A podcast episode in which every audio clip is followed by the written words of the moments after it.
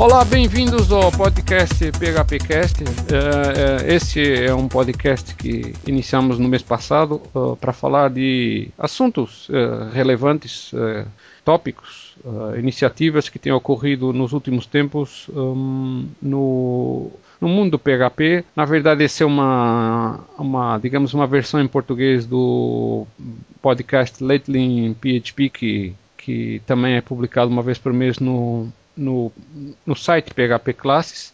E comigo uh, uh, tenho aqui o Hernani Jopet, que é meu, digamos, parceiro de podcast desde há muito tempo. Olá, Hernani, tudo bom?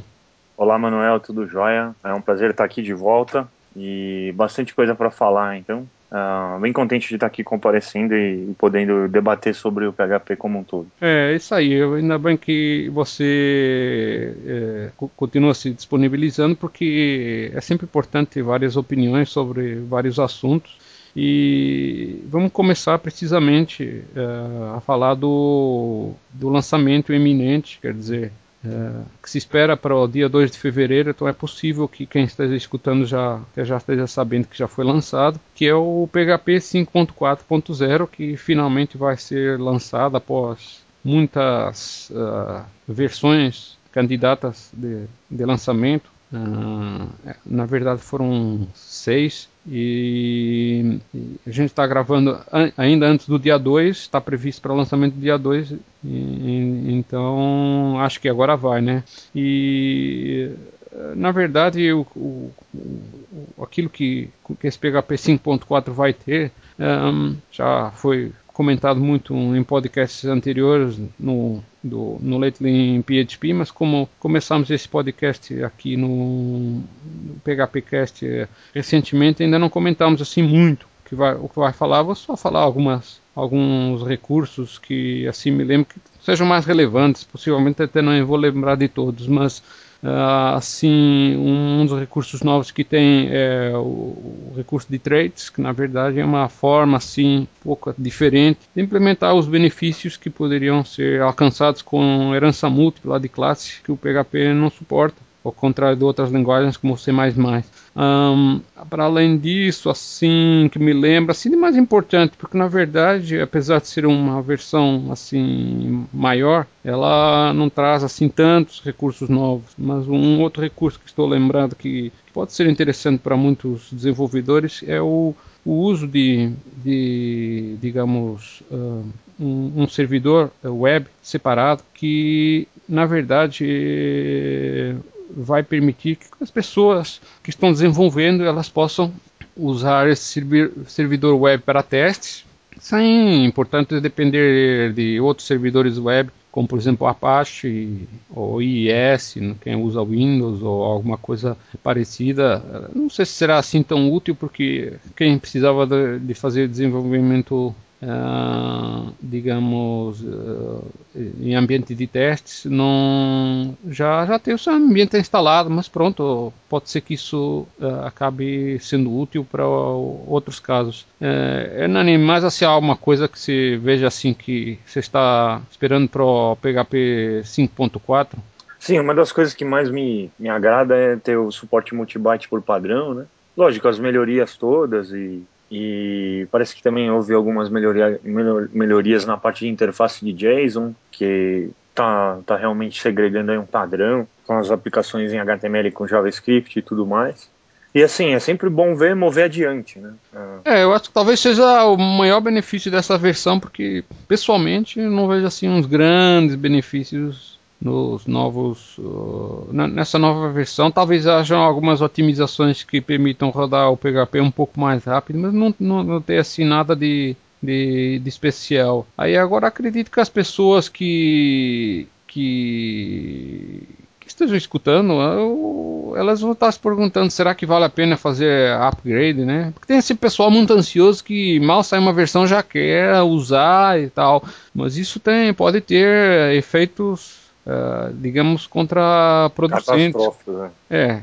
Em vimos, por é exemplo, é, na verdade, por exemplo, o, o, o, penso que foi na versão 5.3.7 que que tinha, foi introduzido um, um bug que que podia causar algum estrago, né? E porque houve uma falha na hora de fazer os testes sem verificar que esse bug eh, surgiu. E logo a seguir saiu uma versão mais uh, recente que, que corrigia esse bug. Então, para quem está pensando, quem está em dúvida se vai ou não vai uh, atualizar uh, o seu PHP, o que eu sugiro, primeiro, é, atualizar em ambiente de teste não tem problema, porque é só para você, né? Agora, se você quiser atualizar ambiente de produção, você precisa de ter um pouco de cuidado, né? Uh, eu pessoalmente eu tenho como critério se a versão nova não traz nenhum recurso novo que seja útil para mim, eu deixo quieto.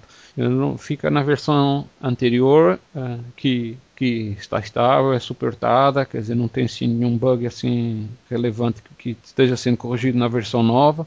Uh, mas aquele pessoal que está na dúvida, que até tem algum recurso que até é interessante que poderia beneficiar, mesmo que pense em atualizar, eu sempre recomendo dar um tempo. É, não vai sair forma, logo. De certa forma, também algumas aplicações fazem uso de frameworks que não foram testados ainda no release é. novo do PHP. Né? Se bem que Uh, essas ferramentas acabam sempre tendo test cases exaustivos e tudo mais, mas é aquela é, mas coisa. Você sabe que esses test cases, na verdade, nunca cobrem todos os casos, né? É, e como a gente vai falar de frameworks mais, mais para frente, é. uh, também uh, é aquele velho ditado de o que é legal versus o que funciona, né? É, exatamente. Então, e a pessoa tem que ver quando você vai lançar alguma coisa, atualizar alguma coisa em produção, tem que ter a certeza que vai funcionar, né? Não vai ficar lançando e testa depois.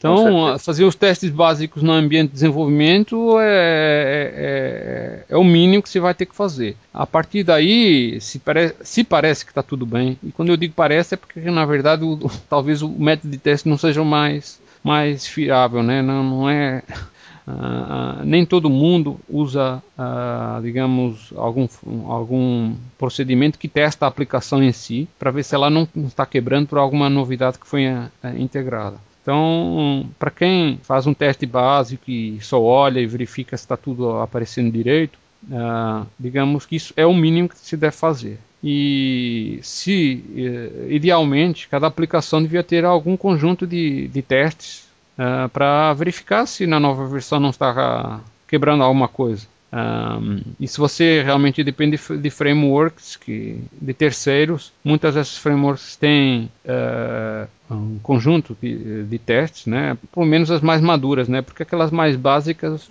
o desenvolvedor nem, nem tem muita noção de, de, de, desenvolvimento orientado a testes, né?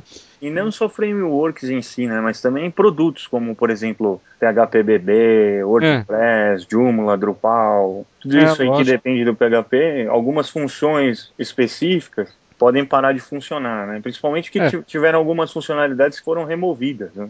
É, na verdade tive algumas coisas que já estavam, já estavam sendo depreciadas, né? E, e, e já, quer dizer, estavam sendo recomendadas para as pessoas pararem de usar porque no futuro elas vão ser retiradas e de fato nessa versão 5.4 foram retiradas. E, e, mas de resto tem pessoal que fica sempre muito ansioso em querer usar e beneficiar desse recurso. Eu sempre recomendo ter um pouco de calma mas mesmo passado algum tempo uh, esse tempo eu recomendo ser pelo menos um mês né? Tipo não lança agora espera um mês. Espera um mês e veja se está tudo certo. Nesse tempo nesse, nesse meio tempo você vai avaliar o que é que se tudo vai estar funcionando Uh, e isso avaliar, eu digo em ambiente de desenvolvimento. Quando eu digo ambiente de desenvolvimento, é aquele ambiente que se estabelece na sua máquina de testes para ver se está tudo funcionando. Uh, se bem que tem muita gente que nem isso faz, nem tem ambiente de desenvolvimento, já fica jogando tudo direto na produção, fica mex mexendo nos arquivos na produção, mas esses infelizmente são desenvolvedores com pouca maturidade que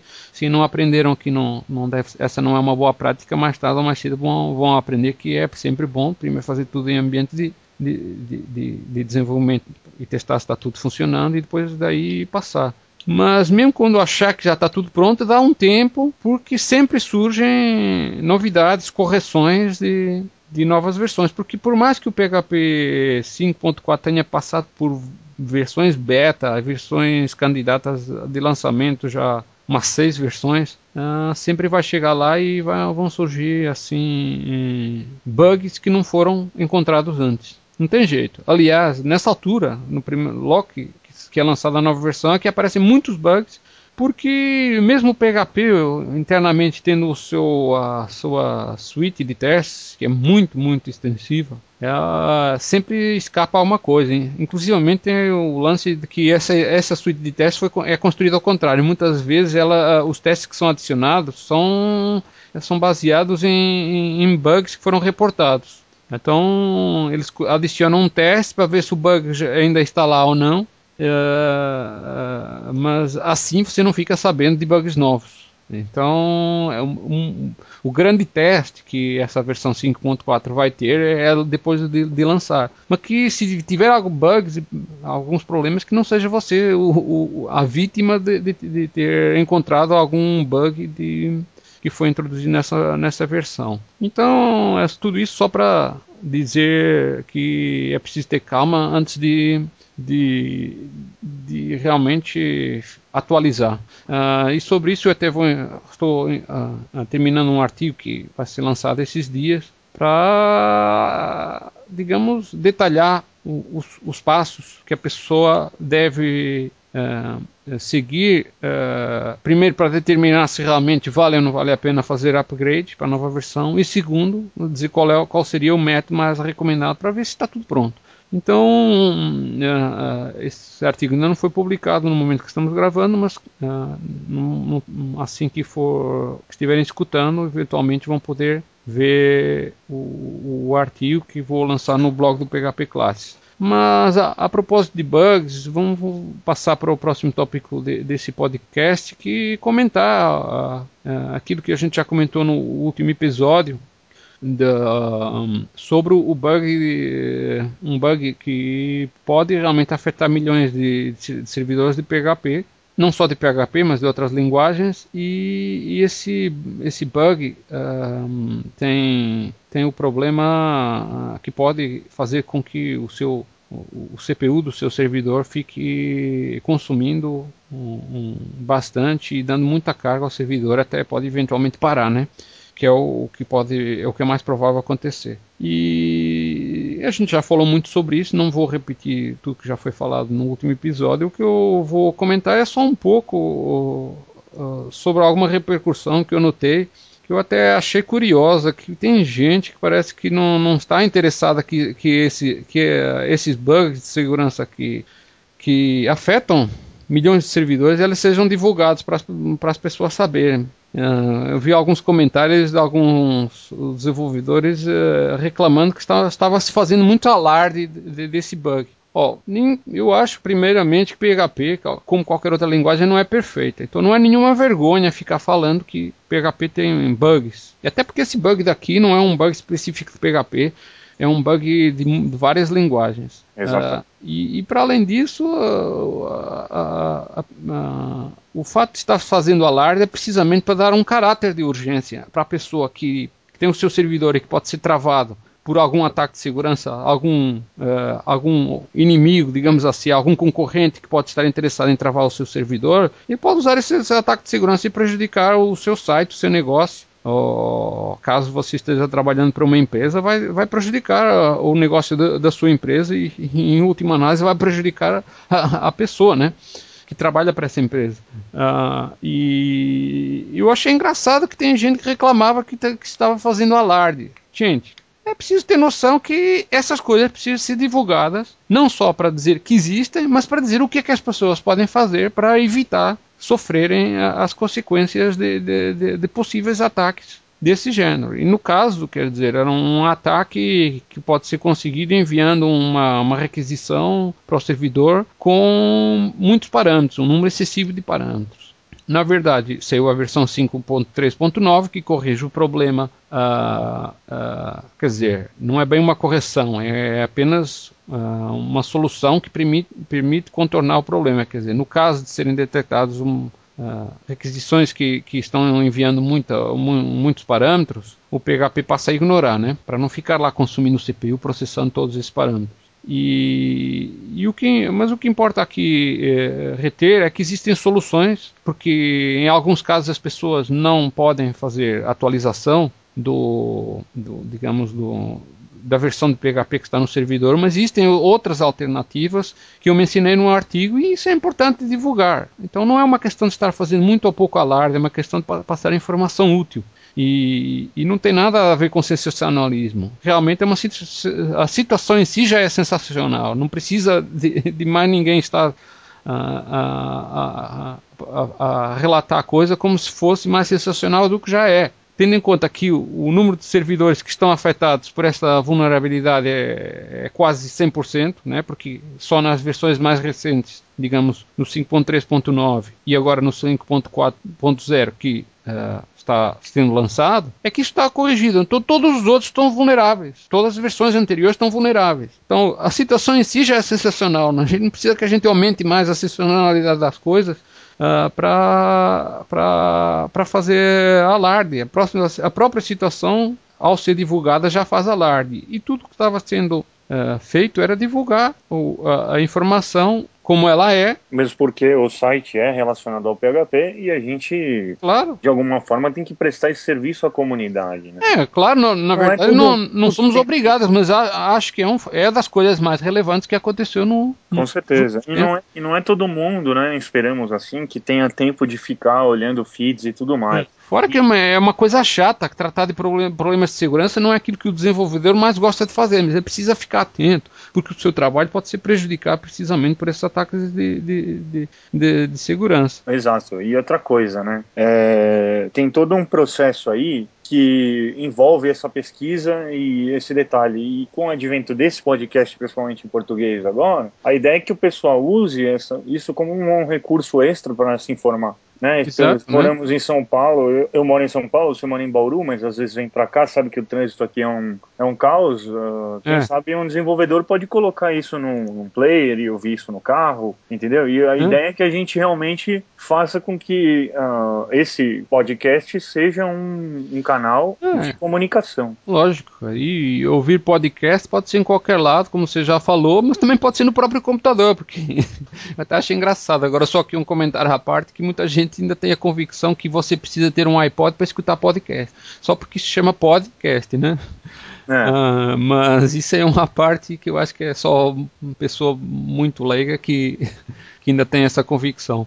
É nós estamos aqui num, num podcast de PHP e, e, o nível aqui técnico é um pouco mais alto. Mas então, qualquer modo, fica aí o, o, o recado que, que é importante prestar atenção e, e, e sempre ficar de olho, uh, não só nesse podcast, como em outros que prestem bom serviço de informação. Não fiquem meramente fazendo brincadeira com a, com a, com a realidade, porque isso daqui não é nenhuma brincadeira. Logo, uh, eu, nem, eu até estava seguindo agora esses ataques que tiveram do pessoal envolvido com esse grupo Anônimos e tal, que estiveram fazendo ataques a muitos sites, estava até que ponto essa vulnerabilidade nem foi explorada. Eu até o, o, o, olhei pelo que consegui relatar, nem foi preciso usar essa vulnerabilidade foram, foi um ataque distribuído que, que é mais fácil para quando muitas pessoas estão incomodadas uh, executar, mas podia ter sido usado. E como muita gente ainda não atualizou a versão do PHP do seu servidor, vai continuar a ser vulnerável. Mesmo porque tem algumas distribuições, né, como CentOS, etc., que eu pelo menos não sei se ainda existe um patch para isso. É. Versões de lá. É, normalmente as que são bem, bem suportadas, ela, elas publicam um patch, elas não atualizam a versão, simplesmente vão lá ver o que é que foi corrigido e aplicam um patch para na versão que está corrigir mas não atualizam para a nova versão, mas isso depende da distribuição, né? Agora, tem gente que, que nem sabe o que fazer, o, como atualizar uma versão no servidor, tem outros que não podem porque o servidor não está sob o seu controle. Então, seja como for a intenção do, do artigo e depois os, os, podcasts onde a gente falou isso, tanto agora em português como em inglês,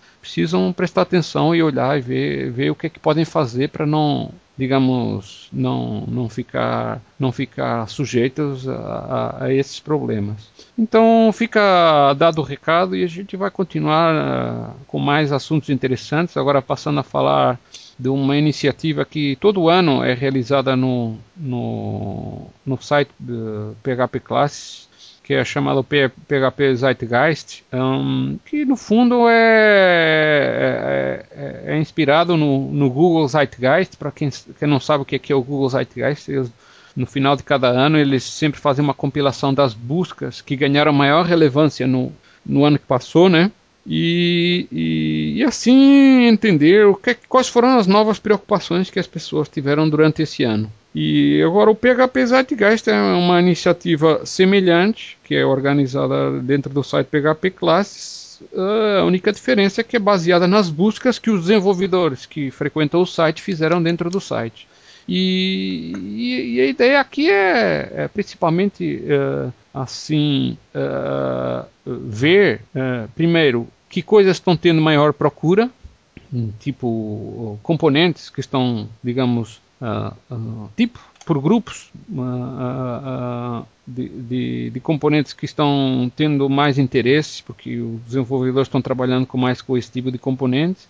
E também, por outro lado, o, o, quais são as tendências para, que estão surgindo agora, mas por enquanto ainda não há um conjunto de componentes que estão conseguindo satisfazer essa, essa, essa demanda. E assim, dentro dos, dos componentes que, que surgiram assim, com mais interesse, eu constatei que eh, vários recursos novos, do, novos, ou pelo menos mais recentes, do, do, do, da, de várias redes sociais, tanto Facebook ou Twitter, se é que podemos chamar o Twitter uma rede social, estão, estão continuam a ter uma, um grande interesse, né? E, e, houve muitas buscas focadas nisso. E como esse, essa iniciativa PHP Zeitgeist ela compara a, as buscas tiveram maior crescimento no ano 2011 comparando com o ano 2010, Uh, se, notou, se notou assim que uh, essas redes sociais estão tendo um crescimento uh, mais acentuado em, em 2011, apesar de da tendência para Facebook e Twitter terem, terem ganho interesse por, dos desenvolvedores já já é uma coisa que já vem desde 2007. Para além disso, o, o, vários sites uh, populares uh, estão ganhando interesse, nomeadamente por parte dos desenvolvedores de PHP que buscam componentes para se beneficiar de, das APIs de sites como Groupon, Foursquare, uh, Webmaster Tools, que é aquela ferramenta que o, que o Google disponibiliza um, de forma a poder obter estatísticas relevantes para os donos dos sites, né? nomeadamente de acessos, quanto é que as pessoas, quanto é que os sites estão tendo de buscas de, vindas da busca do Google, uh, também do Bitcoin, que é uma, eu acho que não, não se falou, não foi, não foi assim uma coisa muito falada no Brasil, nem em Portugal, nem Uh, mas tem se falado na comunidade dos desenvolvedores que é um, uma espécie de uma, de uma moeda virtual que é usada para realizar transações sem estar usando moedas reais. Aliás, e... o algoritmo é uma coisa meio é. maluca que um japonês inventou e que não existe mais como refazer. Parece que o japonês entregou isso. É, é, é mas em 2011 teve bastante. Foi uma coisa que suscitou assim mais é. interesse, de acordo com essa estatística do PHP Zeitgeist que mostrou as tendências de, que surgiram e, e de fato já existem com, componentes aliás na verdade existe um, uma classe pra, que, que trata que usa as APIs necessárias para para comunicar com o sistema de Bitcoin para usar isso, se beneficiar disso. Agora, uh, uh, há vários outros tipos de interesse diversos, é até difícil uh, ficar agrupando os outros tipos, as outras buscas que ganharam maior relevância em 2011, mas uh, o que importa agora também é descobrir tendências de componentes que não, pelo menos não existiam no, no site PHP Class, apesar de existirem em outro lado, mas estão tendo grande procura. Uh, tô, estou assim daqueles que eu notei mais, uh, algumas tecnologias como o OpenID estão, apesar de não serem novas, elas estão ganhando interesse. Muitas pessoas estão buscando uh, componentes para OpenID, que, que é um, um, um, protocolo que serve para fazer aquilo que se chama single sign-on, que é uh, algum, algumas empresas têm vários sites e, e, e, permitem que o usuário se autentique num site, faça login num site e, e já possa acessar todos os sites ao mesmo tempo com a mesma conta.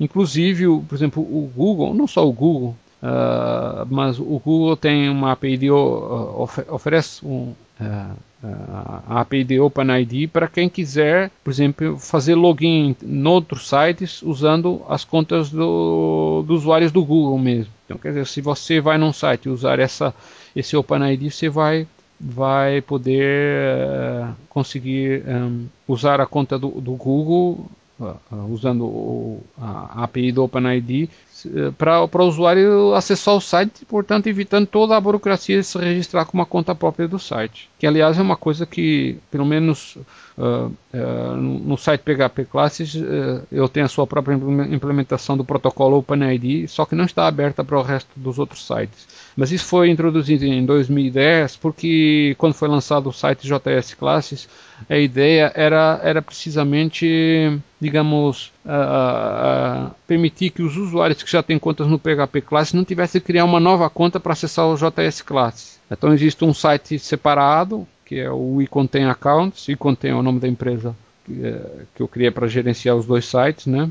E, e existe e usa o protocolo OpenID para, digamos, permitir o tal single sign-on. Mas o que se notou aqui no, no, no digamos, no, no, nas buscas do, do PHP Classes é que existe muita procura pra, de componentes que permitam implementar ou esquemas semelhantes do OpenID ou digamos, poder usar a, a, a, o OpenID para usar contas do Google e não só, mas, por exemplo, para quem quer integrar com contas de Facebook ou, e, ou Twitter, pode usar o OAuth, mas isso é um outro esquema de, de, de single sign-on. É parecido, mas não é exatamente a mesma coisa. Uh, a parte disso, algumas tendências de, de, buscas que ainda não estão bem satisfeitas uh, em termos de não, não, retornam ainda componentes que podem usar essa, uh, certas APIs de sites externos, como eu já mencionei, tem o Foursquare e o Groupon e, e vários outros. Uh, também estão com boa procura. E isso aqui serve para como dica para quem quiser contribuir novas classes para o site PHP Classes quiser ter até eventualmente a possibilidade de ser nomeado para o, prêmio, para o prêmio de inovação que rola todo, todos os meses. E a gente vai falar um pouco mais eh, para frente no podcast, um, uh, serve como dica para quem quiser enviar componentes inovadores, olhar para essas buscas aqui que ainda não, não estão retornando resultados porque ainda não há componentes e ter aí como sugestão para enviar, enviar componentes novos. Uh, a parte disso, um, um, uma busca curiosa que teve surgiu em, em 2011 é a possibilidade é, é, é relacionada com o, o, Minecraft. Quem, quem gosta de jogar, com certeza conhece o Minecraft, que é esse jogo de exploração em três dimensões que muitas pessoas jogam e, e tem havido uma grande procura de componentes para usar o Minecraft. É, e dos jogos que eu vi aí 10 anos, em 10 anos de, de experiência jogando algumas coisas, o Minecraft realmente chamou minha atenção por primeiro, né, ser um jogo em Java. que foi não, é, foi feito em Java, mas ele usa OpenGL, bastante recurso de OpenGL, mas é o, o, que eu, o que eu fiquei impressionado foi a forma como foi feito esse jogo. Foi feita uma versão simples, beta, e começou a ser vendida e venderam bilhões de cópias. Hum. É, mas é. Eu, eu, eu, não jogo isso. Meu filho joga muito, que ele é muito viciado. Mas uh, será que o Minecraft disponibiliza alguma API, alguma coisa para? Porque isso é um site PHP. Por que, é que as pessoas, uh, os desenvolvedores, estão buscando por componentes para acessar o Minecraft num site de PHP, sendo é. que o Minecraft é em Java? Pelo que eu entendi, a estrutura de dados é uma, é uma estrutura de arquivo, né, gerada hum. pelo, pelo gerador de mapas do Minecraft. Será que alguém quer processar? É gerado em tempo de execução. E existem ferramentas em .NET, em outras linguagens e tudo mais, para edição de mapas. Ah, tá. Mas e, será que será que mas o, o site do Minecraft em si ele não tem nenhuma API para alguma não. funcionalidade. Não, por exemplo, a estrutura de mapas é aberta, né? Então qualquer um pode escrever códigos relacionados a isso. É. Agora, a modificação de jogos em si, parece que existe um termo de confidencialidade, se alguém ah. quiser assinar com, com a Mojang, que é a empresa que desenvolveu o, o Minecraft. Mas isso não tem nada a ver com PHP, né? Isso é só para quem usa Java mesmo. Né? Exatamente. Então eu não sei qual, o que é que talvez seja alguma, alguma algum tipo de componente que os que os desenvolvedores de PHP estão buscando para fazer alguma espécie de integração via web. É, e tem algumas particularidades na estrutura de dados do mapa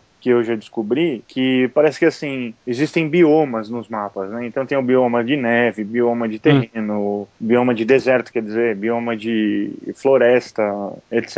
E parece que com esse com essa API, essa estrutura de dados, dá para você saber qual bioma você está e, e, e, às vezes até gerar mapas customizáveis. E existe muito muita comunidade dentro da comunidade do Minecraft existe muita gente interessada em construir mapas, ah, né? Tá. E mapas Ai. específicos e tudo mais. Pode ser que seja algum desenvolvedor de PHP que tenha interessado nisso, porque não foram poucas as novas buscas que apareceram por Minecraft. Então existe Sim. procura aí. Então se alguém tiver alguma ideia de componente de integração de alguma forma com Minecraft, fica a dica. Uh, a, a parte disso também uma um, um assim uh, uma, uma tendência que por enquanto ainda não está resultando em nenhum componente no, no, próprio site é o uso do, do, do Doctrine, né? O, o Doctrine, é, hoje em dia, quando se fala de Doctrine, Doctrine sempre me, lembra, sempre me lembra do Guilherme Branco, que é um grande entusiasta e desenvolvedor do, do do, do Doctrine em si, né? Ele contribuiu bastante para o desenvolvimento desse, de, dessa, dessa ferramenta, né?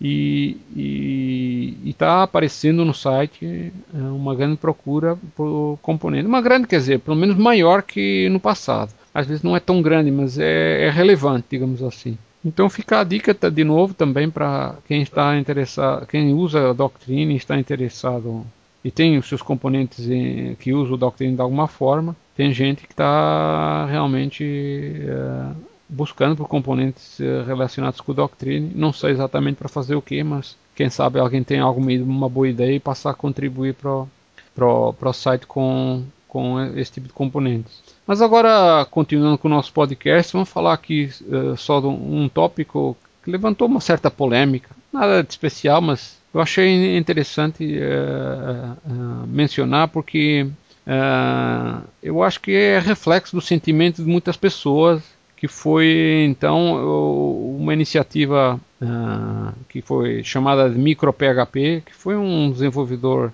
uh, da comunidade de PHP conhecido, chamado Ed Finkler, se não me engano ele é americano ou estadunidense, como alguns gostam de falar, que o que ele, o que ele digamos fez foi, uma, de certa forma, um manifesto que eu acho que na verdade é uma reclamação, né? O que ele estava fal ah, falando aqui de forma resumida. Depois a gente vai passar um link lá na, nas notas do podcast para quem quiser uh, saber mais e entender o que é que se trata. E, mas no fundo está uh, reclamando das pessoas que complicam muito o desenvolvimento de projetos de PHP usam frameworks muito complexos para, às vezes, resolver problemas que são simples. E, e eu, eu achei interessante mencionar uh, por vários, vários motivos. Primeiro, porque eu realmente eu noto isso.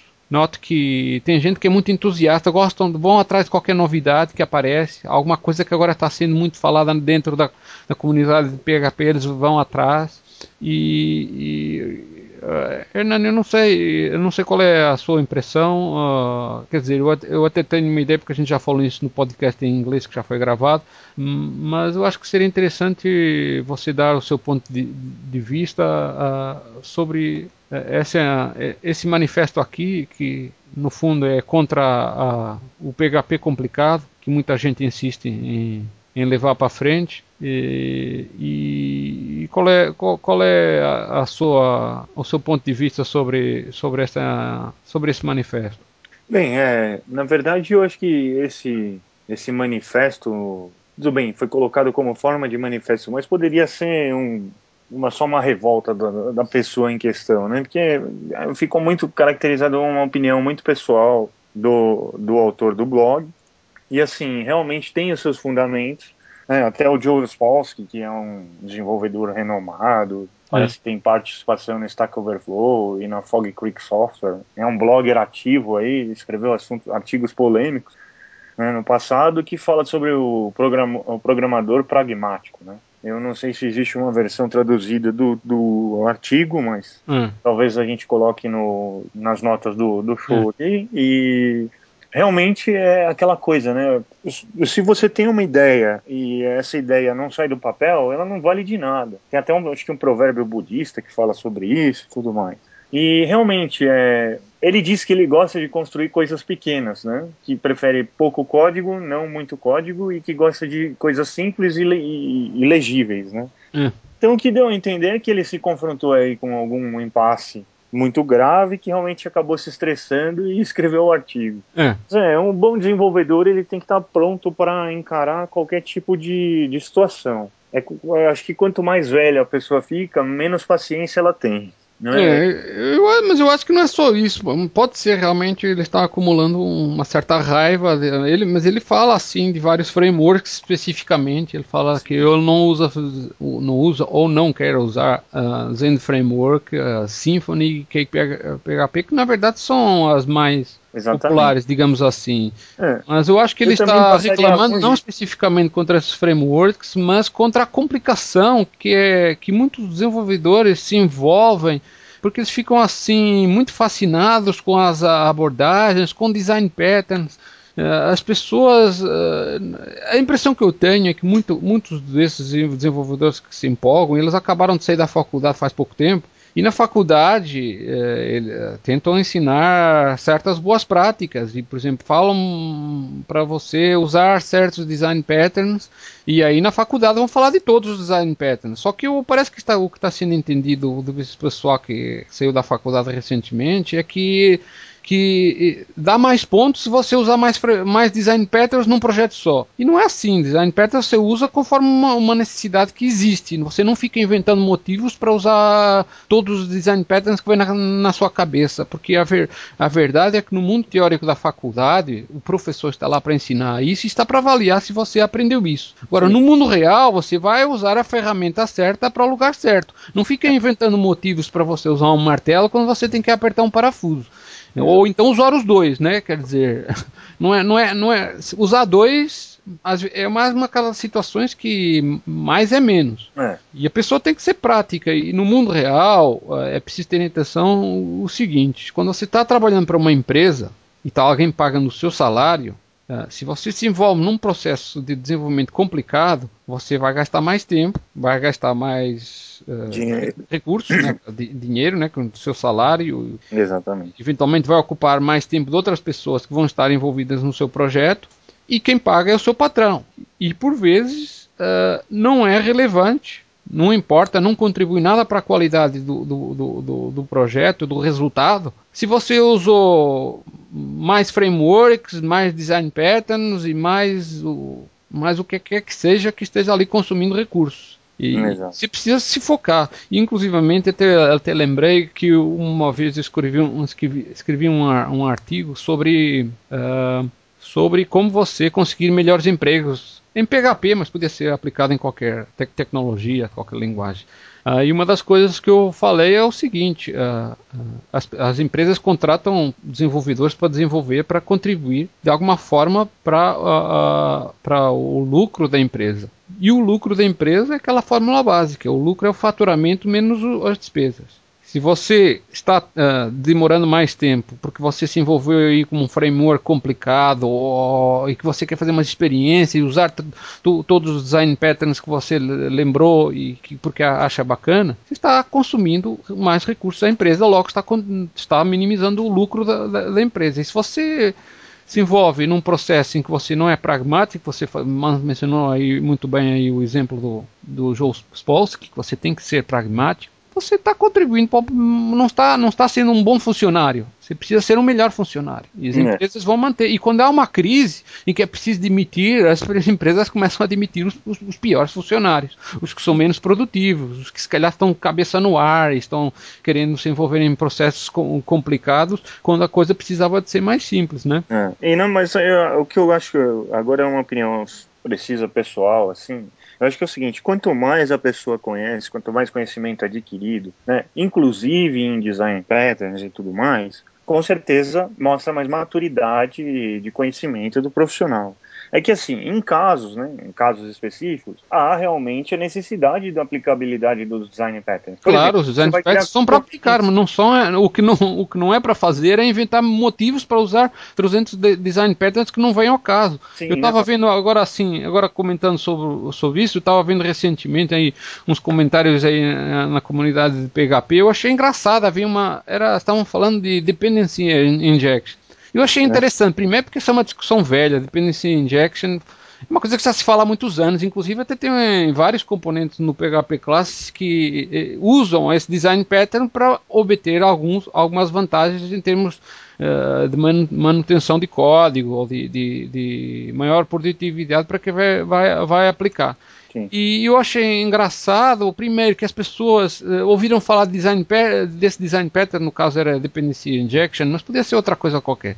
Uh, e, e, primeiro, parece que metade, pelo menos metade das pessoas nem sabe o que, é que significa, quer dizer, só estão indo atrás da onda, só, estão fazendo grupinho. Hum. E depois, uh, outros que tentam diz, dizer assim: não, tem que usar isso, tem que usar isso assim, tipo na marra, né? Como se usar isso desse mais pontos, e às vezes, na verdade, não, não, não, não, não se justifica e só vai adicionar. Com, complexidade desnecessária e, e, vai acabar gerando um prejuízo porque projetos complexos são mais difíceis para manter. É, todo framework acaba limitando a forma como você faz uma, é. uma aplicação, né? Então, quando você cria restrições demais, realmente você fica engessado. E aí só tem uma forma de se fazer, e tem que seguir aquela forma. Então aí acaba sendo um recurso uh, uma coisa que consome recurso físico da pessoa, né? A pessoa não, não se sente também na capacidade de criar, né? E só para complementar o que eu estava dizendo antes, é, é, o seguinte: tem coisas em casos específicos, né? Componentes, frameworks, bibliotecas, etc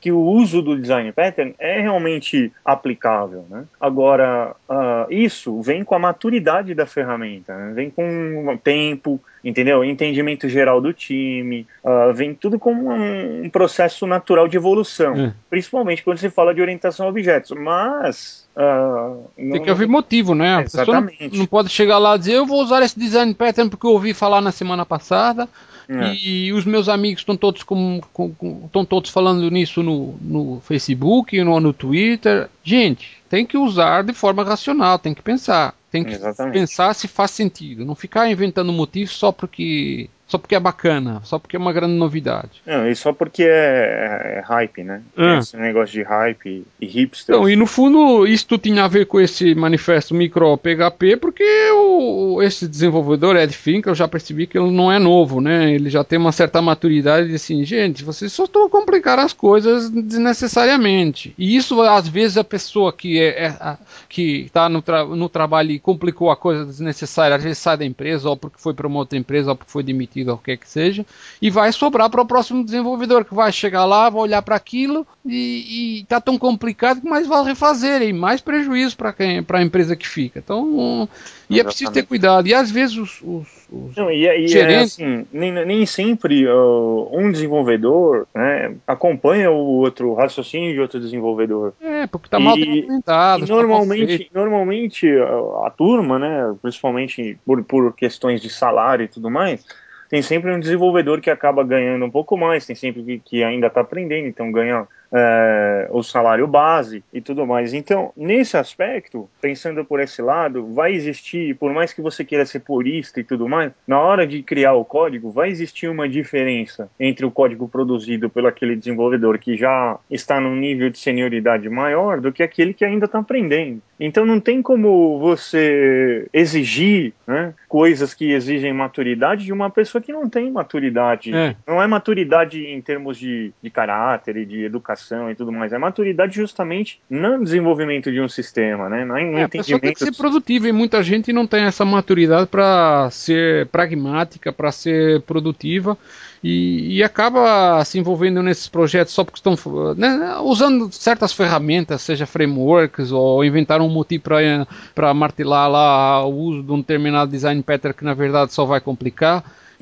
E, e, até eu achei interessante que tem aqui um, um artigo do, do o Alexandre Andrade, também Sim. conhecido por Alexandre Tassi, que tem um blog chamado PHP Rocks, que é até interessante, até recomendo, vou deixar lá nos, nos, nos no, nas notas nas notas do podcast em que que quando ele estava comentando que na verdade esse artigo é um desabafo do autor porque tem muita gente que acaba gerando projetos que são grandes elefantes brancos, que é exatamente isso que o Alexandre escreveu, né? Exato. E, e como eu mencionei isso, você mencionou em artigo, eu não quero, eu, talvez você ainda queira falar mais sobre esse artigo, ou sobre o Alexandre em si, Uh, se sim, é, não quero te interromper. Não, não. Mas então, se não, é, o Joe Spolsky e o Uncle Bob Martin são dois desenvolvedores internacionais, né, são consultorias, palestras, eventos e tudo mais, e gerou realmente um conflito entre as duas empresas, que é a Fog Creek Software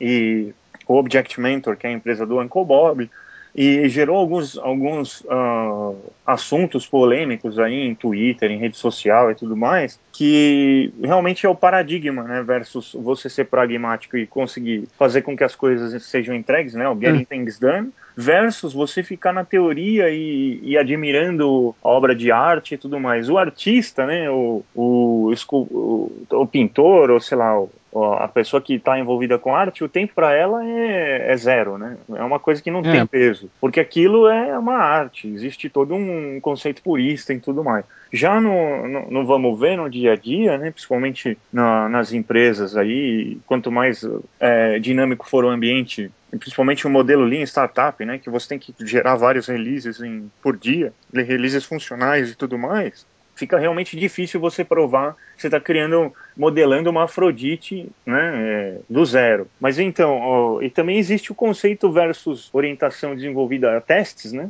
E uh, o desenvolvimento é. normal, né, que é o Test Driven Development e, e, e, na verdade, o teste, o é. desenvolvimento normal que a gente está acostumado a. É, exatamente. Isso aí é uma coisa que as pessoas.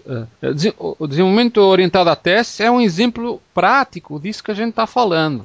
Sim. Idealmente, desenvolvimento orientado a testes era o que todo mundo deveria fazer, mas na prática ele consome muitos recursos, porque a pessoa Exatamente. tem que fazer os testes e depois tem que ficar, tem que acabar tendo um, um Não, trabalho, isso... tem que fazer os, os dois pontos, uh, ver as coisas dos dois pontos, do de quem faz e de quem testa. Exatamente. Então, e se muda uma vírgula na, num release específico, provavelmente vai ter que mudar também os testes, né? É, é e às vezes não, não é que o, o código ficou errado, simplesmente o teste, teste precisa ser tá... atualizado. Exatamente. E tudo isso gera um trabalho enorme, mas tem tem gente que é religiosa e que tem que ser tudo baseado em testes.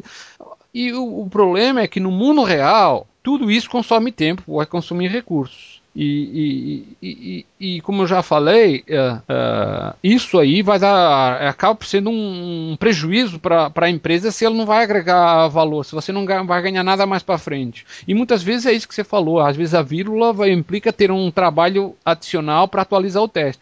E, e tudo isso para falar o quê? Uh, você deve usar testes uh, nos seus projetos, sim ou não? Claro que deve usar, mas não precisa testar absolutamente tudo possível e imaginável, porque uh, vai gastar muitos recursos. No mundo sim. ideal deveria, mas no, no, no mundo prático não. E agora, para quem tem dúvidas se, se se, se disso que a gente está falando, se é o certo, se é errado, eu recomendo o seguinte: a maior parte das pessoas que é, contestam esse tipo de coisas, ela, elas não, elas não trabalham, elas trabalham para terceiros, quer dizer, quem garante o seu salário é um terceiro, é, um, é, um, é, é, o, é o, patrão, é um cliente, é não sei o que mais. Então tente ver do, do, ponto de vista seguinte, ou então passe para o ponto de vista seguinte, em vez de você trabalhar para alguém, passa a ser você o dono do negócio crie um negócio próprio, tente viver desse negócio, vá desenvolver o, o projeto e veja como tudo isto, esse, esse, essas coisas que complicam, sejam frameworks complicadas, ou usar, ficar inventando motivos para usar design patterns, ou, ou, ou, ficar fazendo testes de tudo possível e imaginável, uh, veja como isso gasta e logo logo você vai chegar à conclusão que não pode ser, não dá, é, não dá, não é viável, não é financeiramente viável. E é exatamente isso que o Joe Spolsky estava falando, porque é um um dono de negócio. E eu também falo, porque eu sou do meu dono de negócio. Agora, uh, tem gente que ainda fica chateada quando alguém contesta isso. Só tem que ter o um ponto de vista do mundo real. Né? Exatamente.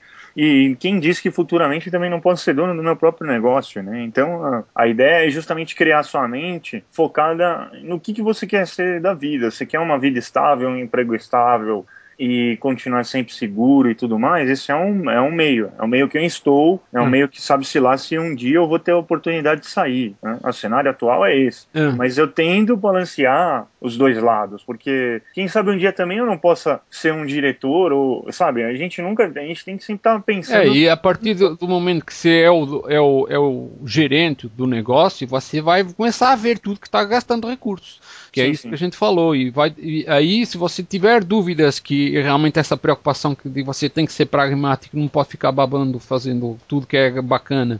Uh, só porque estão falando muito na comunidade e tudo mais, você tem que se focar. E, e inclusive, mesmo que você pretenda ser funcionário de alguém para o resto da vida, uh, lembre-se que nos momentos de crise as é. empresas demitem os funcionários primeiro os que são menos produtivos. Exatamente. Se você tiver um histórico de ficar babando em, em consumindo recursos à toa que não que, sem, totalmente sem necessidade, uh, uh, pode crer que a, a, coisa pode acabar sobrando para você.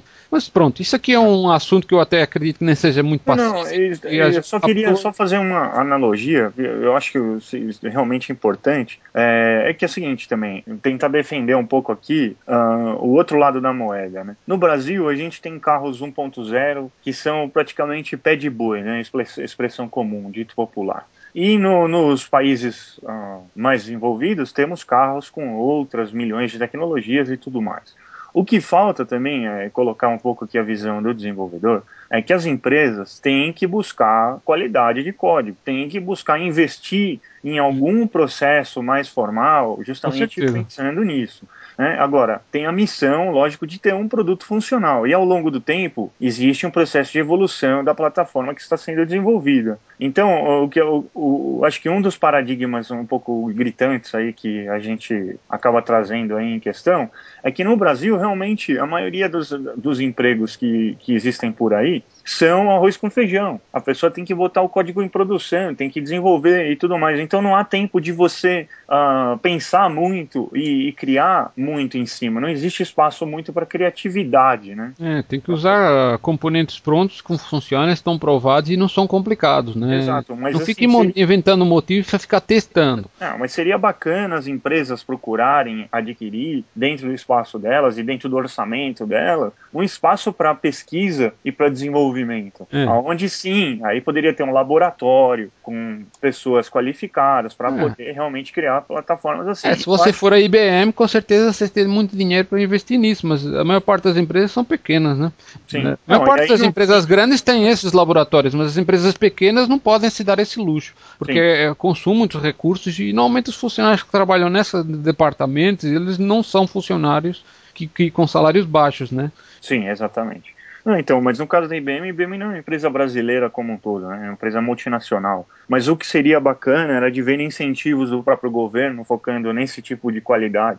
Né? É. Tentando de, de é, eu, eu não eu não, eu não, eu não recomendaria, não recomendaria nada dependente do governo. O que eu recomendaria era as empresas terem um pouco de visão e investirem em pesquisa e desenvolvimento virada para o benefício do próprio negócio, que é o que todas as empresas privadas fazem. Exato. mas o governo não, a ideia não é depender do governo aqui, a minha posição. A minha posição é mais abrir o olho do governo e tentar mostrar para se é que alguém do governo esteja ouvindo ou é. que tenha envolvimento com isso, saiba que o diferencial está justamente nessa, nessa facilidade. E um dos maiores entraves né, no, no processo de abertura de empresa e tudo mais é a carga tributária. E é lógico hum. que se você puder desonerar a empresa ah, ah alguns, sim, alguns né? específicos, né? existe espaço, um espaço maior, para que a, recursos financeiros sejam direcionados a pesquisa e desenvolvimento, coisas que, infelizmente, no Brasil é. ainda estão engatinhando. É, eu até acho que é, mas normalmente acaba não sendo sempre para empresas pequenas. É, é, são as empresas que, mesmo no final, elas, elas precisam criar novos produtos, mas elas já são maiores, né? Exatamente.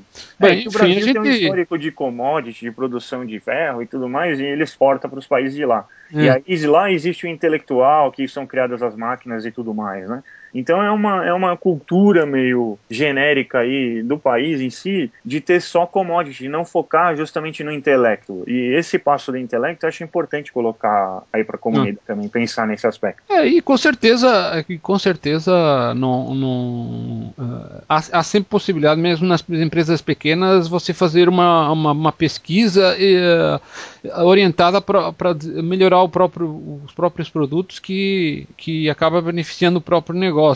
Só para é. dar aqui um exemplo, por exemplo, esse, esse PHP Zeitgeist foi tudo feito em cima de pesquisa que eu próprio fiz e, e, e a minha empresa é pequeníssima, né? E, e, mas foi para beneficiar um, um, um, um aspecto de um, site que, eh, que é nomeadamente ajudar os desenvolvedores a descobrirem que componentes novos podem ser uh, enviados para o site e, e assim para ter para dar para dar ideias de que componentes eles podem, digamos, uh, contribuir e podem ser considerados inovadores, inclusive ser nomeados para o prêmio de inovação, que é o que das, das coisas que vamos falar a seguir, agora já terminando o podcast, que nós até nos alongamos bastante no, neste assunto, mas acho que até valeu a pena. Mas agora, como eu falei, já passando para os tópicos finais, Vamos só uh, comentar, primeiramente, falar uh, só aqui do, do, do, site JS Classes, que apesar de não, não ser exatamente a ver com, com JavaScript, é, com, com PHP, que é o tópico de, desse podcast, está sempre relacionado, porque os desenvolvedores de PHP sempre precisam de, de usar algum JavaScript aqui e ali para melhorar os seus os seus sites e tudo mais. E, e, uma das coisas que eu, o, que eu gostaria de comentar antes da gente passar a falar dos, dos últimos componentes que foram enviados é, é que uma, tem notado uma, uma, um, um, aumento razoável uh, em termos de envio de novas contribuições, uh, não só no, no, no PHP Classes como no JS Classes, uh, que até nos dá motivo para termos mais uh, mais componentes para mencionar esse mês, né? E que para aqueles que não estavam acompanhando, o PHP Classes e o JS Classes uh, agora lançar uma iniciativa nova que permite que que os, os desenvolvedores recebam sugestões de como eles podem melhorar a sua participação no site. Uh, na, na, verdade é uma espécie de um relatório que segue por e-mail uma vez por semana, dizer assim mais ou menos onde é que está cada autor nos diversos tipos de rankings que, o, que os sites elaboram, sejam em número de usuários que baixaram as suas classes, ou, ou quais são a, a, qual é o ranking das suas classes em termos de popularidade, ou em outros aspectos. E para além disso, o site nessa, nesse, nesse e-mail dá sugestões de como uh, uh, melhorar a, sua, a sua visibilidade. Uh, aumentar, digamos, o, o, feedback que cada autor pode receber se melhorar esse, esse, o seu desempenho em vários aspectos. E isso tem resultado que temos várias novas contribuições, um número maior em, a, a, em relação à média anterior.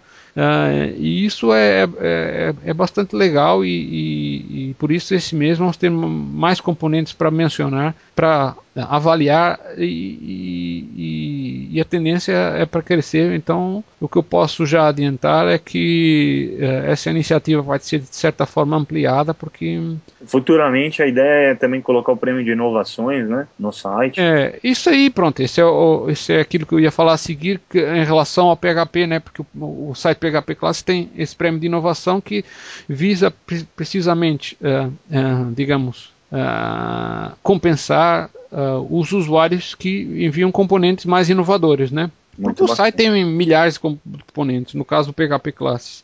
Mas, eh, mas tem sempre gente que via componentes para fazer exatamente as mesmas coisas, seja acesso ao banco de dados, fazer paginação, calcular a diferença entre datas. Já existem componentes a mais, mas uh, não, não existe da parte do site o interesse em desencorajar quem envia esses componentes. Então, em vez de ficar reprimindo esses usuários que enviam, enviam os mesmos componentes, tem essa iniciativa de dar pré. Quem, quem realmente faz a diferença, né? Quem é, então, coisas... a gente já a seguir já vai falar no, nos componentes inovadores uh, que foram publicados no PHP Classes. Vamos começar agora a falar nos últimos componentes que foram uh, publicados no JS Classes e, como você mencionou, no futuro vai também ter esse prêmio de inovação no JS Classes, mas uh, por enquanto ainda não está ainda não está rodando.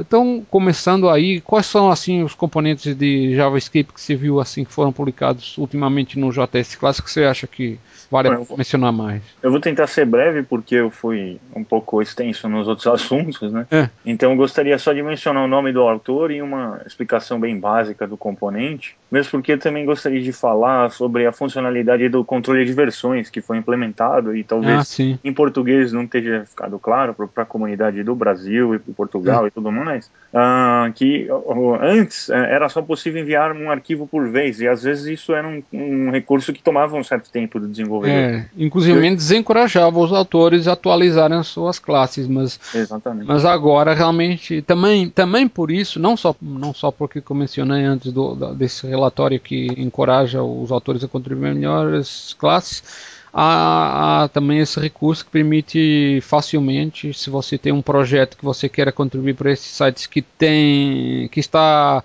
hospedado em algum repositório de controle de versões, pode ser Git, Subversion ou CVS, e agora com... Inclusive GitHub e tudo mais. É, GitHub ou qualquer outro. O GitHub ficou bastante popular por causa do, do de suportar o, o Git e outras outros recursos bacanas que eles disponibilizam. E agora, quase, quase diria com, com o esforço de apenas um clique, você consegue importar uh, todos os seus arquivos da, da da, de um determinado projeto e, e, depois precisar se atualizar de novo só com um clique vai, vai conseguir atualizar. Isso realmente tem conseguido contribuir, uh, encorajado uh, mais autores a atualizarem uh, não só uh, e, e, portanto enviar componentes mais mais, mais, mais frequentemente, mas também componentes mais complexos que realmente seria muito penoso ficar enviando um arquivo por vez, que era como tínhamos anteriormente.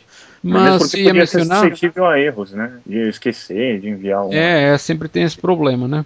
Exato. Então, eu vou comentar sobre o Tom Schaefer, que é da Alemanha. Né, para recomendar também o pessoal do Brasil aqui de enviar componentes inovadores. Infelizmente, eu não, vi, não teve nada, né? Não vi nenhum do Brasil aqui que a gente sempre vai dar crédito para o pessoal, justamente para encorajar a comunidade tanto de Portugal quanto do Brasil, e porque esse podcast é em português. Mas ah, então o meu voto vai para como foi no, no, podcast em inglês, que é o Tom Schaefer, da Alemanha. Ele criou um driver, uma classe de abstração, né, na verdade, que usa comunicação com SQLite. E para quem desenvolve em PHP, realmente isso já deve estar bem claro faz as funções é. de consulta, criação de tabela, manipulação é. do SQLite. É, na verdade, o, o SQLite alguns browsers suportavam, né? Mas houve um acordo aí é, para não ficar, para não implementar mais o, o SQL no browser, vai ser um tipo de base, banco de dados mais simples.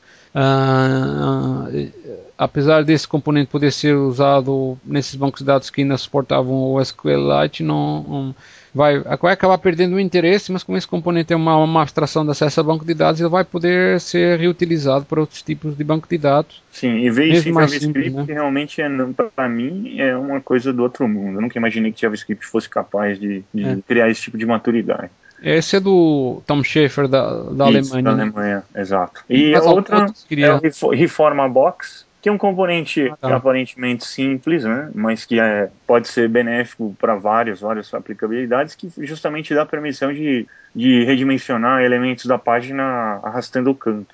E isso pode valer para quem quer customizar um site ou customizar a interface, principalmente hoje em dia que é tudo personalizável, né, baseado em usuário logado e ele define como que ele quer ver o conteúdo. Então isso realmente me é. chama atenção. É, realmente eu já tinha nos browsers mais modernos, você usar aquele controle tipo Texteria, ele, eles já de certa forma já agregam um Essa controle funciona. no canto para você poder ajustar o tamanho do, do, do, componente. Mas no caso, esse, esse, esse Reforma Box aqui do, do, do Michele Pridigalo é, é, permite ser usado em outros tipos de componentes, não, não apenas de, de, de, de, de, caixas de texto, né? Sim. Agora, de resto, assim, eu também gostaria de comentar sobre dois, dois componentes. Um é o, o jQuery PhotoWall, é um plugin para o jQuery que ele o que ele permite fazer é, é aquele efeito que você vê no, no, no, no, na busca de imagens do Google, que ele mostra todas as imagens dos resultados assim, todas uh, alinhadas, uh, encaixadas de forma a aparecer eh, tudo direitinho, mesmo. Se fosse um mosaico, né? É, é mesmo, mesmo usando imagens que têm tamanhos diferentes, eles ajustam os tamanhos de forma a ficar tudo na mesma linha e dá um efeito bacana, né? Porque que, que o até que o autor até mostrou aqui num, num screenshot ele mostrou uma galeria do, do site dele como é que ele usou e realmente fica bastante parecido com é. o efeito do Google né inclusive até tinha uma foto meio polêmica lá que eu achei até ah, é. agradável mas algumas outras pessoas começaram a ah é tem uns comentários e, aí verdade... do pessoal porque a, a foto é digamos meio é, pode ser considerada erótica, parece uma, umas mulheres com uns seios à mostra, mas a intenção não foi nada causar nenhuma provocação a alguém mais sensível. É, é que o, isso aí é precisamente da galeria de, de, de fotos do, do autor, o Andrei Nikishaev da, da Ucrânia, que ele ele tem uma galeria de fotos e usou esse componente lá precisamente para usar esse efeito de, de, de, de, de parede de, de, fotografias, né? Exato. Como ele tem algumas uh, fotografias assim mais que podem causar mais espanto assim, ao pessoal mais sensível, teve alguns comentários no, no, no fórum que cada, cada componente publicado no site tem um fórum só pra, dedicado a, a esse componente para discutir. Então várias pessoas mais sensíveis comentaram lá, mas, gente, estamos no século XXI, isso aqui é arte, não tem nada a ver com provocação. No artístico já é arte há um bom tempo, né? Nossa, acho que desde sempre, mas sempre tem pessoal mais, mais religioso, talvez, que fica mais sensível. Exatamente. Mas a parte disso, o outro componente que eu gostaria de, de comentar é esse, é esse Snow do, do Arthur Sossins, que é um grande contribuidor do site, aliás, o maior, né? Nesse momento até agora já mandou 32 classes para o site. Uh, ele, ele mandou um componente, que o componente até é relativamente simples, mas valeu por causa da plataforma que ele está usando agora. Ele está usando. Esse componente é, é, é, é o que, que ele faz? Ele mostra, mostra uns flocos de neve caindo, uma coisa bem simples, não é nada do outro mundo, mas ele uh, está, digamos, inaugurando uma nova seção do site que mostra componentes que usam o framework Titanium. Exatamente. E empresas de publicidade, de publicidade, principalmente em época de Natal, né, podem se beneficiar dessa funcionalidade. É, na verdade, eu, eu acho que até a funcionalidade em si é até meio, digamos, inútil, né? É só mais um exemplo, porque esse Titanium, o que, que, o que, que ele é? É um framework que você, através de HTML, JavaScript e CSS, você desenvolve aplicativos nativos para várias plataformas, seja seja Android, iOS Exato. E, e, e, e BlackBerry e por aí mais. E, e, e, esse acho que é o, o, intuito, assim, acho que é o, o, motivo maior de que eu decidi destacar esse componente, porque realmente é um. Uh, ensina como as pessoas, como é simples, elas podem fazer aplicativos nativos para para aparelhos móveis sem, eh, usando apenas o conhecimento que ela já tem de JavaScript e usando o framework Titanium, né? Mas fazendo uma, uma brincadeira aqui, você nunca teve interesse em colocar um efeito de neve no seu site? Eu acho que a TT já tinha alguma coisa antes aí, que fazia exatamente o mesmo. Entendi. Mas, mas vou colocar no PHP Classic. Tipo, né? tipo que, nem, que, nem, que nem o, alguns sites tipo de easter egg que chegam Exato, exato. Mas no PHP Class você nunca teve interesse de colocar Nossa, Se eu tivesse tempo para fazer tudo que eu queria, talvez eu fizesse, né? Tem dúvida. Não, mas é, é um easter egg, é, significa que alguém teve tempo sobrando para fazer esse tipo de coisas, mas, mas, mas, realmente é bacana. O que eu vi, eu esse tipo de, de efeito que eu vi é, por exemplo, o, o, determinadas distribuições de Linux, na hora que se faz boot, as, se você está no inverno, no inverno no hemisfério norte, porque eles acham que só no hemisfério norte é que tem inverno naquela data. Uh, uh, ele, você aparece um, uma imagem de neve andando com um pinguim andando de um lado para o outro e tal. lembrei disso, mas pronto, enfim. Uh, de resto, componentes de JavaScript tem outros, mas infelizmente não temos tempo, já, já nos alongamos bastante, então vamos passar agora a falar dos componentes mais inovadores É, só, só fazer uma, uma, pausa aqui. Uh, o, o Michele Pridigala, que eu esqueci o nome, você fez questão de lembrar. Uhum. A, além do, do, dos browsers ter aquele controle nativo, né, de, do text area, o bacana é poder armazenar isso em algum, algum banco de dados, ou cookie, ou alguma coisa, e poder personalizar, né? Então, é por isso que foi o voto é. que, eu, que eu joguei, assim, justo. É, e, e, falando também nesse, nesse autor, esse autor... Um é, recentemente ele contribuiu com mais componentes e por isso acabou se tornando o número um da, da semana, né? inclusive ultrapassando o Arthur Sozins, que mandou 30 e tal, e, mas mesmo assim foi ultrapassado essa semana. Mas é só na, na semana, porque é difícil alcançar o Arthur Sons, que ele parece que toda semana ele tem componente novo para mandar.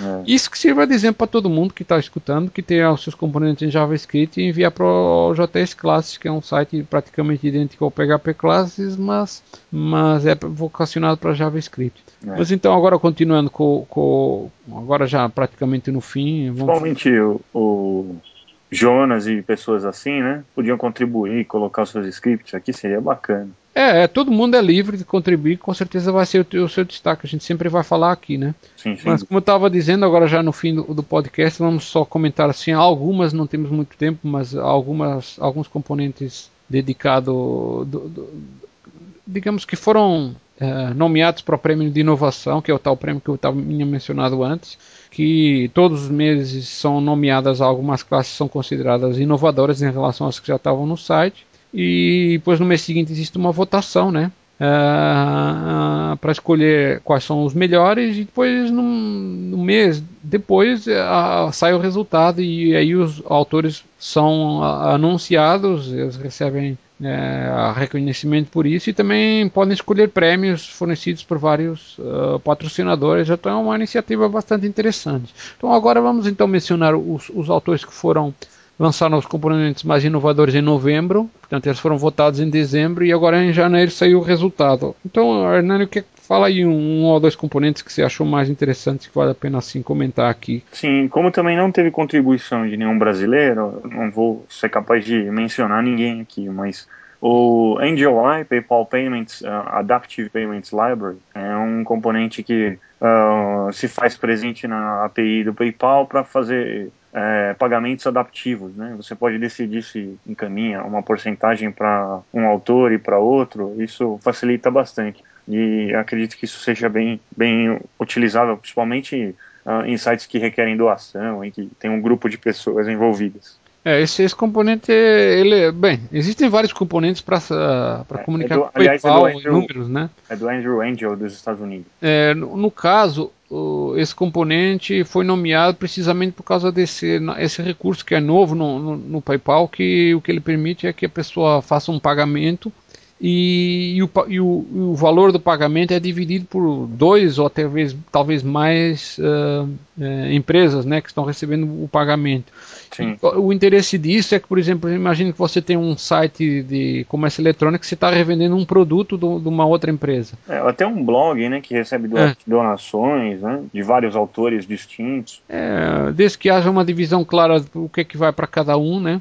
Então, com esse, com, esse, com esse tipo de, de pagamento, que o PayPal chama Adaptive, eles conseguem já uh, dividir uh, o, a parte da comissão para quem está vendendo e a parte do, do e o restante, por exemplo, para a loja que está realmente fornecendo o produto para a loja, a fábrica, o que que seja, que está fazendo, fornecendo o produto, e assim se consegue estabelecer um esquema de divisão de lucros uh, assim um, prático. E eu acho que o PayPal é o primeiro sistema de pagamentos que está disponibilizando esse sistema, e por isso é que esse componente foi no, nomeado. Mas Sim. mais algum outro componente você gostaria de mencionar, André? Sim, uh, um que me chamou muita atenção foi do Richard Kaiser, né, o 100% PHP Uploader, 100% PHP Uploader, que usa, utiliza-se de WebSockets em JavaScript, mas uh, justamente para prover o progresso do upload, né? E ele é uh, foi até tem uma certa complexidade porque tem um socket aberto que escuta uma porta determinada, justamente para poder enviar o progresso do,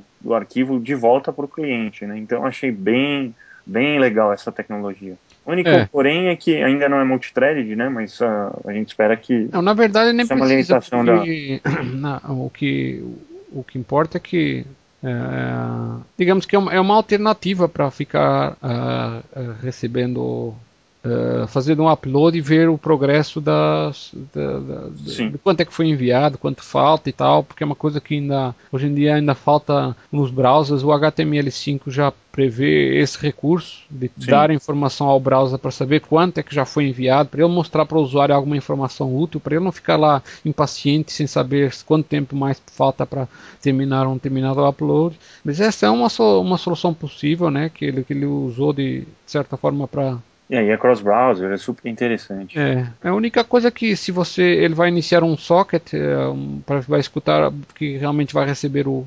o, o, o, upload, né? Sim. É como se fosse então. um servidor web à parte. O problema é que ele rodando numa porta que não é padrão, se não for um 80, né, no caso HTTP comum, uh, realmente muitos firewalls de empresas vão ficar barrando no caminho e isso não vai funcionar, mas... É, e até o autor, eu, eu questionei o autor sobre a possibilidade de ser multithreaded, né, para atender várias requisições simultâneas, e ele sugeriu que então, se fosse o caso, para que fosse externalizado numa, num processo à parte justamente para ter um controle. É, na né? verdade, iria funcionar como um, um servidor web à parte, só para funcionar.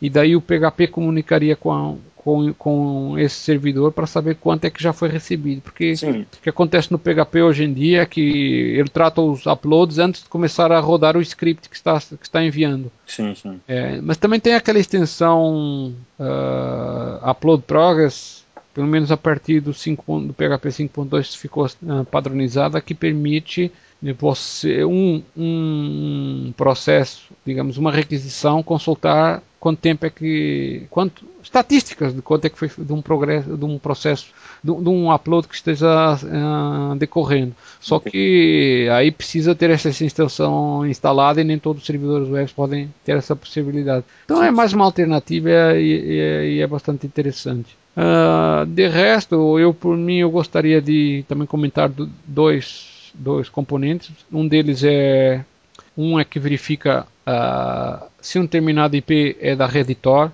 E para quem não para quem não sabe, uh, o Tor é um, é um, software que ele permite uh, comunicar com determinados servidores através de, um, de uma uma, de uma rede de, de, máquinas que formam uma rede de roteadores que vão embaralhar a comunicação de forma que o, o site que está recebendo uma conexão, um acesso, ele não vai saber o IP real do usuário. E essa rede é muito usada por, uh, uh, por pessoas com utilidade duvidosa. Não, na verdade a intenção não era essa. A intenção era precisamente é, anonimato, né? dar o anonimato, por exemplo, a pessoas que vivem em regimes uh, de ditadura que não podem se expressar, se assim o, o, o, usando esse, essa rede Tor, o, o site de destino não vai conseguir saber o IP de origem. Sim. E, e aí não pode denunciar a pessoa que está Exato. acessando. E... O único problema é que deve ser lento, né? Mas é, é uma forma, né? Não, de... é lento porque tem criptografia pelo meio, obrigatoriamente, mesmo que você está conectando. E para além disso, tem que pular de vários servidores, né? Sim, são como se fossem vários proxies. É, um o, problema, o problema é que alguns sites não podem aceitar. É, podem ter problemas de aceitar acessos vindos dessas redes, porque da mesma forma pode ser usado para fins pacíficos, pessoas que querem se expressar e não querem ser censuradas por seus próprios governos, também pode ser usado por pessoas que querem fazer ataques e alguns sites causar algum dano. É, inclusive botnets, né? É, então, uh, aqui a ideia é precisamente uh, usar esse, esse componente permite consultar uma, um, lá a reditório para saber se um determinado IP é, é, é, veio, veio de um nó de saída da reditória e assim o site tomar alguma decisão em termos se aceita um determinado contributo, algum, algum conteúdo que seja sido postado ou se vai simplesmente negar o acesso de alguma forma. Interessante, bem é, interessante. Então é, é, é, útil, né? E esse componente foi enviado para o Alexander Hover da, da Alemanha. Um, Você pretende implementar esse, essa funcionalidade então, eu Não estou vendo assim uma necessidade pessoal, mas eu entendo que outros sites possam ter necessidade. Principalmente sites de governo, enfim por exemplo, quem está sempre tendo muito, muitos problemas em redes sociais, por exemplo, o Orkut, volta e não volta vai ter acesso de pessoas que querem, sei lá, postar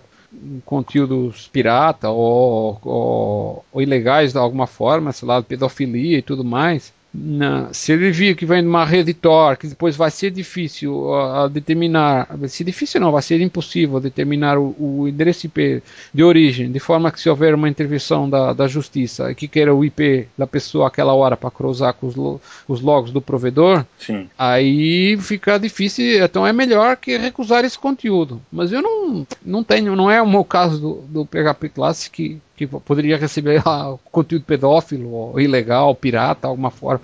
É, mas porque é você faz aberto, uma... né? É, mas porque você faz toda uma moderação. É, também faço essa moderação, mas mesmo assim não suja assim a necessidade de. Podia haver algum interesse, por exemplo, em fóruns que não há moderação e que realmente podia haver alguém que queira queira, sei lá, che chegar lá e xingar alguém pra. É, ou fazer propaganda, aquelas coisas todas. É, alguma coisa. Mas isso é. Isso aí é, por enquanto não surge necessidade. Pode ser que no futuro, caso esses tipos de coisas surjam, haja necessidade, mas por enquanto não há. E para além disso, o, o, outro componente que eu queria mencionar é esse G2, G2 Imaging, que é do, de um autor da, da, da, Polônia, chamado Artur Graniziewski, não sei se é assim que se pronuncia, mas também ele, não, ele também não falou nada, então eu não vou saber. É, que o que ele faz é um tipo de processamento de imagem que não é muito comum que, bem, existem componentes de, de processamento de imagem aos pontapés, que fazem aquelas coisas básicas, tipo redimensionar, cortar, aplicar alguns filtros e tal. Mas o que esse componente faz, até foi estudo feito nativamente em PHP, que é alguns... Não usa nenhuma biblioteca? É, pelo que eu, pelo que eu notei, não, não, não, não tem nada, mas também agora se você. Se, se eu, eu também não tenho a certeza absoluta, né? Porque quando eu olhei nesse componente não, não, não notei isso. Mas o, o, importante é os tipos de efeitos que ele aplica que não são comuns. Eu não tinha visto nenhum outro componente fazer isso.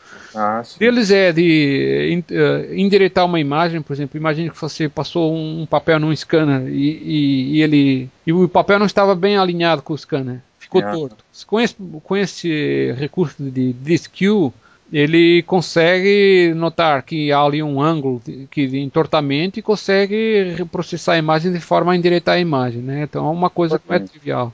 Tem também outros recursos, tipo detectar uma imagem, a cor de uma imagem de fundo, né? Olha. Você tem uma imagem que tem que está de fundo, isso é, pode ser importante, por exemplo, se você quiser tornar que a imagem seja transparente só na região que está a cor de fundo, você pode usar esse recurso. E tem mais alguns recursos interessantes, uma implementação básica de, de, de reconhecimento de, de texto. Enfim, tudo isso foi em PHP e numa classe só é uma coisa notável. Então, parabéns para o autor e que sirva de exemplo a outros que estejam escutando a entender que a parada aqui já está alta. Quer dizer, os componentes que estão sendo enviados para o PHP Classes, apesar de ter muito componente básico, também tem componente que é assim que você não, nem passa para a cabeça que era possível fazer em PHP. Um dos que me chamou a atenção no ano passado foi um que fazia a transformação de Fourier em análise. De... É, isso aí também é interessante para quem quer fazer processamento de áudio, né? Sim, sim. E, e processamento de áudio não é propriamente a, a, a, o tipo de aplicação comum que você faz em PHP, mas Exatamente, mas se você quiser gerar um waveform, por exemplo, de um áudio, né, é. usando, por exemplo, essas duas bibliotecas, essa atual e, e uma que gere gráfico, quem sabe até essa GD2, né, Seria, seria uma combinação de dois componentes aí que poderia fazer essa funcionalidade. É, não sei que são de áreas tão diferentes que eu não sei se poderia, porque o outro é mais. O outro tem interesse assim de poder fazer filtragens uh, em termos, digamos, de frequência, né? Sim. A fazer algum processamento. E aqui este é, pra é mais para imagem, não, não sei exatamente você estava pensando, mas de repente pode ser alguma aplicação com mais imaginação, né?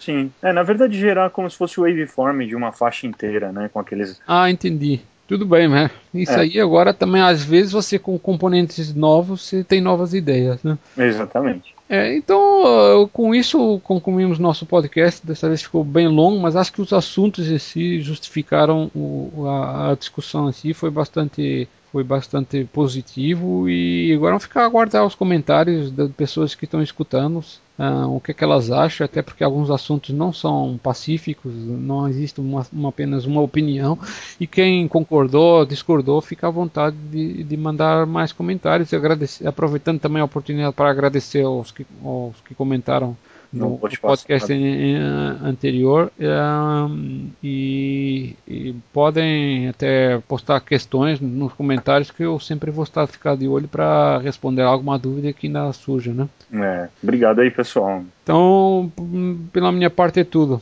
Tchau, então. Pra mim também. Um abraço. Até mais aí.